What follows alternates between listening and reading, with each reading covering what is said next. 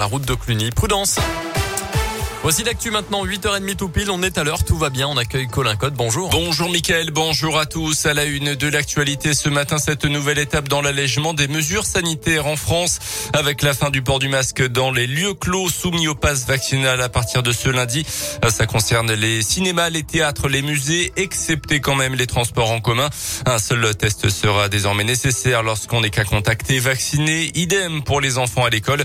Des élèves qui d'ailleurs retirent officiellement leur masque dans les cours de récréation à partir d'aujourd'hui.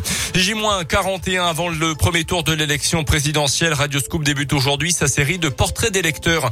On vous emmène à la rencontre de ceux qui vont glisser un bulletin dans l'urne au mois d'avril. Certains savent déjà pour qui ils vont voter, d'autres non, mais tous ont en tête en tout cas des priorités pour les années à venir et s'intéressent donc à cette campagne. Ce matin, on vous présente le portrait de Philippe, danseur et directeur d'une école de danse dans la région. Marqué par les restrictions sanitaires, Philippe regrette aussi la politique jugée trop libérale d'Emmanuel Macron entre la suppression de l'ISF et la baisse des APL. Au-delà du fond, la forme lui a aussi posé problème. Un président, il rassemble, il pense un peu à tout le monde et peut-être pas à son parti ou à ses partisans ou ses puissants, etc. Un manque d'écoute, même une attitude. Euh, on se souvient, euh, les Gaulois réfractaires, j'ai envie d'emmerder non vaccinés. On parle pas comme ça aux gens, je pense. Comme à chaque élection, il ira voter avec conviction au premier tour plutôt en faveur de Yannick L'engagement écologique, c'est important. C'est vrai que ça serait pas mal de laisser la chance aux écologistes. Peu importe qu'il ait des chances d'être président, c'est qu'est-ce qui me semble être une priorité du moment. Je suis assez sensible à ça. J'ai des enfants. En tant que parent, ça fait peur. Autre priorité pour lui, l'éducation. Pour la tout réformer dans l'école. Revenir à l'essentiel, donner du savoir, des projets de groupe par l'artistique, par le sport, par la création. Ma première mesure, ça serait un acte fort sur l'école. Il regrette d'ailleurs que le sujet soit le grand absent de la campagne. Et voilà pour ce premier portrait d'électeur de notre série à un mois et demi maintenant du premier tour de la présidentielle.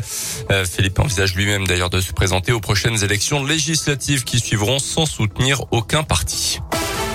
Dans l'actu également, le conflit en Ukraine. La France a recommandé hier soir à ses ressortissants de quitter sans délai. Le Bélarus est un voisin dont le régime local est l'allié de Vladimir Poutine. Même demande pour les Français de passage en Russie.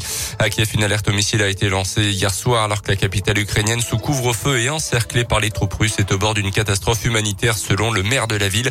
Notez que la FIFA, la Fédération internationale du foot, a décidé que les prochains matchs à domicile de la sélection russe se dérouleront sur terrain neutre. L'hymne et le drapeau russe seront pas par ailleurs banni. Une décision inacceptable a réagi le patron du foot polonais dont l'équipe doit justement jouer contre la Russie en barrage pour euh, se qualifier euh, pour le mondial au Qatar.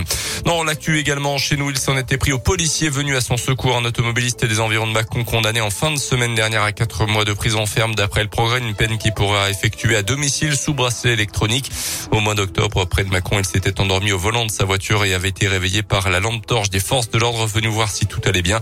L'homme s'était emporté quelques instants plus tard, insultant copieusement les policiers notamment.